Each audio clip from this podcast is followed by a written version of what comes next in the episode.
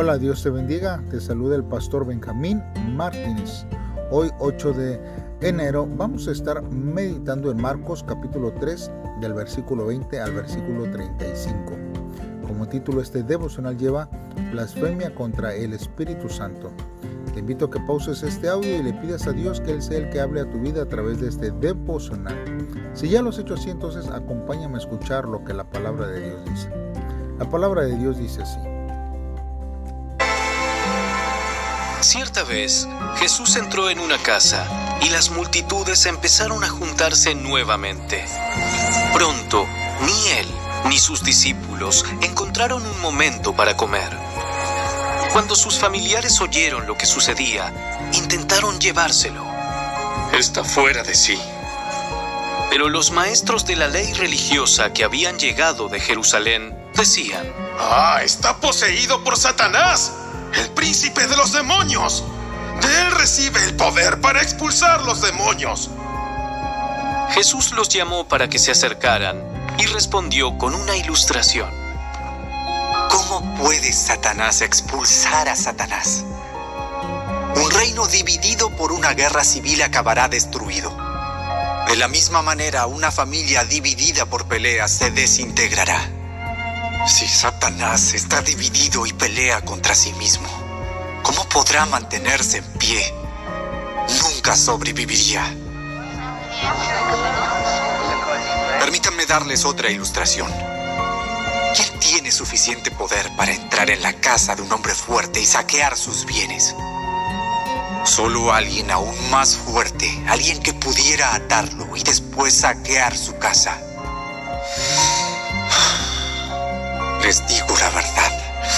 Cualquier pecado y blasfemia pueden ser perdonados. Pero todo el que blasfeme contra el Espíritu Santo jamás será perdonado. Este es un pecado que acarrea consecuencias eternas. Les dijo esto porque ellos decían, Está poseído por un espíritu maligno. Luego la madre y los hermanos de Jesús vinieron a verlo. Se quedaron afuera y le mandaron a decir que saliera para hablar con ellos. Había una multitud sentada alrededor de Jesús y alguien dijo, Tu madre y tus hermanos están afuera y te llaman. Jesús respondió, ¿Quién es mi madre? ¿Quiénes son mis hermanos? Entonces miró a los que estaban a su alrededor y dijo, Miren, estos son mi madre y mis hermanos. Todo el que hace la voluntad de Dios es mi hermano y mi hermana y mi madre. Muy bien hermanos, pues vamos a estar meditando en la palabra de Dios a través de estos versos de la Biblia. Mira hermano, este, con las multitudes hermanos que estaban presionándolo, Jesús hermano ni siquiera tenía tiempo para comer. De ahí hermanos que sus amigos y familiares viajaron desde Nazaret para llevarlo a su casa. Hermanos pensaban que se había convertido en un fanático religioso les preocupaba esta posibilidad, pero no tomaban en cuenta el propósito de su ministerio. Aún, hermanos, sus más allegados fueron lentos en comprender su verdadera identidad, porque el propósito de Dios, hermanos, muchas veces los que están alrededor nuestro no lo entienden, no lo, eh, no lo pueden comprender de una, de una forma clara. Mas sin en, embargo, hermanos, este, es necesario que nosotros podamos cumplir la voluntad de Dios. Hay, hay, hay veces, hermanos, que las cuestiones personales eh, sobrepasan sobre el propósito de Dios sobre nuestras vidas y no queremos nosotros esforzarnos o malpasarnos o dejar de hacer algo por predicar la palabra de Dios. Y digo, hermanos, no es de que sea bueno que uno desatienda las necesidades principales de uno, pero cuando uno está en el ministerio, hermanos, Dios es el que, se, el que sustenta nuestras vidas y que nosotros podamos tener prioridades sobre las decisiones en el cual nosotros estamos tomando en cada momento de nuestra vida. Ahora, nosotros vemos aquí que en esta parte habla acerca de los fariseos. Los fariseos, hermanos, no podían negar los milagros que Jesús estaba haciendo, ni tampoco podían negar, hermanos, el poder sobrenatural que Jesús tenía, hermanos. Este, hermanos, sin embargo, ellos negaban, hermanos, que todo lo que él hacía viniera de parte de Dios porque de aceptarlo habrían tenido que reconocer también que Él era el Mesías. Y esto, hermanos, eh, no les permitía hacerlo, pues su orgullo, hermanos, eh, era muy grande y necesitaban ellos poner a un lado su orgullo para aceptar que lo que Jesús hacía era de parte de Dios. Por eso, hermanos, en un intento por destruir su popularidad entre la gente, lo acusaron de actuar con el poder de Satanás. En la respuesta de Jesús que nosotros vemos en el versículo 23 al 26, vemos que el argumento de estos líderes judíos no tenía ningún sentido, hermanos. Y cuando ellos mencionan aquí a Belcebú, ellos se están refiriendo a Satanás. Por eso, hermanos, es de que no tenía ningún sentido lo que ellos estaban diciendo. Aunque permite a Satanás actuar en, en, el mundo, hermanos, Dios siempre sigue teniendo el control de todas las cosas. Jesús, en su condición de Dios, tiene poder sobre Satanás y puede echar fuera los demonios y poner fin a sus terribles horas, hermanos, eh, que Él tiene en esta vida. Todas sus obras, hermanos, que Satanás hace, hermanos, ha sido solamente, hermanos, porque eh, Dios, hermanos, le ha permitido hasta en cierto modo hacer. Hermanos, pero un día Satanás será derrotado para, para siempre y nunca más volverá a actuar en el mundo.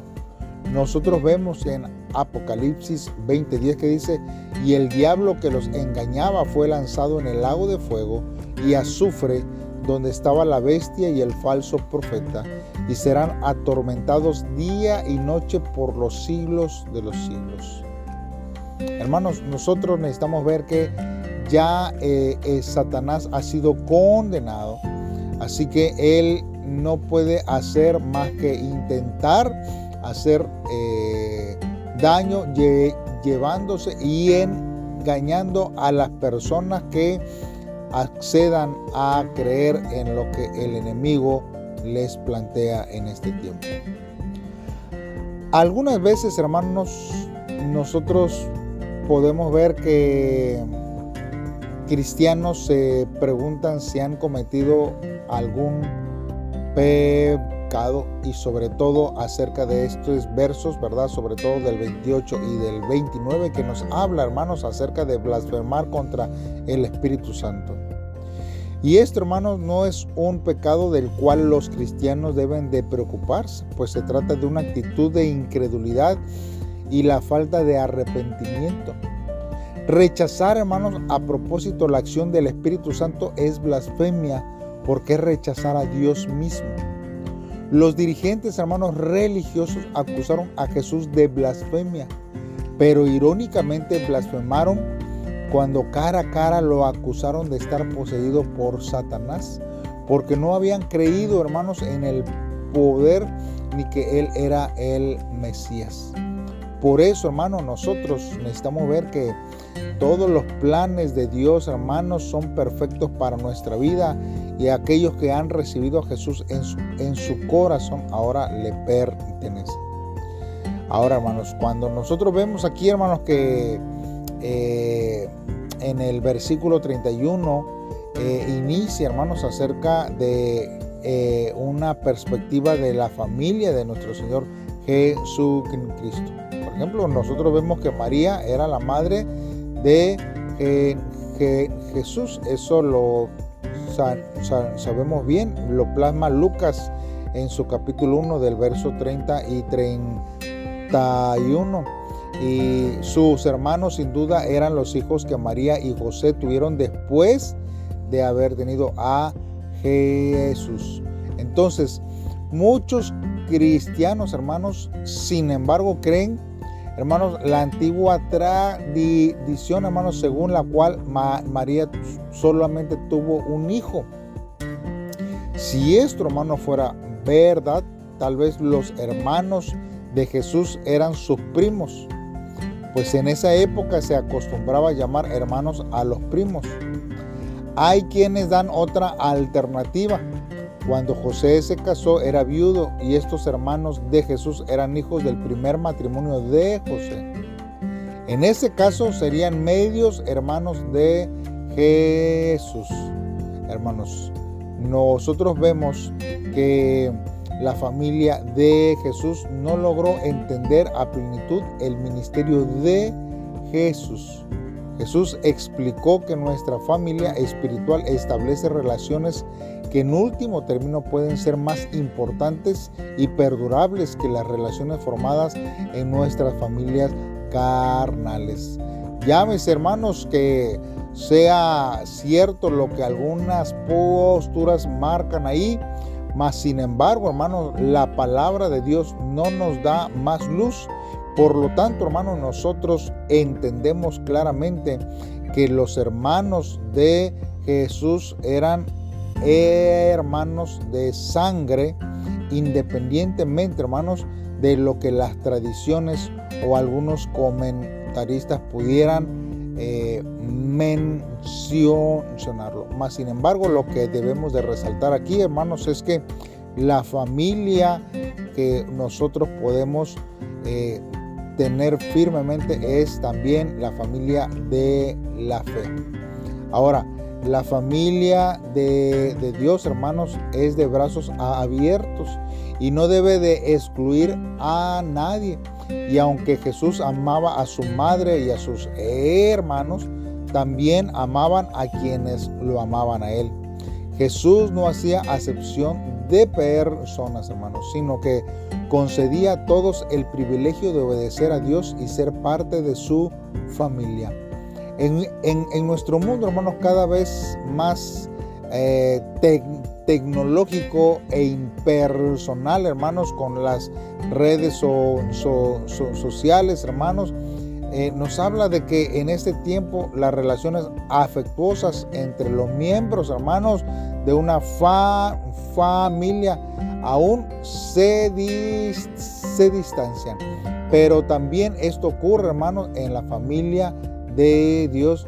Eh, y por eso, hermanos, debemos de darle una mayor importancia a los que somos lavados por la sangre de nuestro Señor Jesucristo, unidos en, en Él.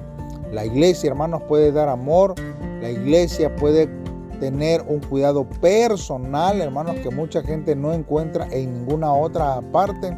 Así que, hermanos, es necesario que nosotros podamos vivir, hermanos, eh, en unidad y en comunidad, hermanos. Así que esforcémonos para poder vivir conforme al propósito de Dios. En este devocional, hermanos, nosotros necesitamos meditar por lo menos en dos cosas. Primero, hermanos, ¿qué pasaría si rechazara yo las obras del Espíritu Santo? O si usted rechazara las obras del Espíritu Santo. Fíjese que en este tiempo tenemos acceso a las tecnologías y a las redes. Y hay muchos pseudo cristianos, pseudo teólogos que anuncian que em, eh, herejías y posturas muy contrarios a lo que la palabra de Dios dice. Por eso, hermanos, nosotros tenemos que tener cuidado en lo que oímos, hermanos, y vemos y a quienes oímos, hermanos, porque ellos pueden traer hacia nuestra vida, hermanos, confusión espiritual, hermanos. Por eso debemos de pedirle siempre a, Dios y meditar cada día en la palabra de Dios para que Dios nos dé luz, hermanos, nos ilumine y podamos nosotros tener este eh, esta bendición sobre nuestras vidas. También, hermanos, debemos de preguntarnos en este tiempo por quiénes está compuesta nuestra familia espiritual y quiénes son los, los hermanos que hemos conocido en Cristo después de nuestra conversión. Tenemos nosotros, hermanos, que comenzar a vivir, hermanos, eh, amando y reconociendo a la familia en Cristo Jesús. No nos debemos de, eh, de desenfocar, hermanos, de que nosotros ahora somos parte de una familia. Siéntase parte. Usted reciba las bendiciones que esto lleva y también sea de bendición a quien los necesite. Así que hermano, pues en este tiempo vamos a hacer una oración a Dios para que Él sea el que obre en nuestra vida. Padre, en esta hora nos acercamos delante de ti, Señor. Ponemos nuestros ojos en ti, que has cumplido con tu llamado, pese a las críticas infundadas o falta de reconocimiento, Señor.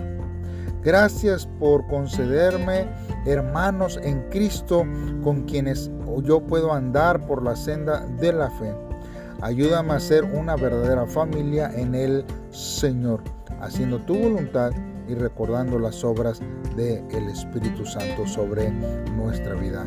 Gracias Señor y danos la fuerza para continuar y que Señor podamos nosotros no resistir a tu Espíritu Santo y que tampoco Señor nuestra soberbia abunde en nuestra vida de tal forma que podamos nosotros creernos más o no recibir, oh Dios, de ti lo que tú, Señor, tienes para nuestra vida.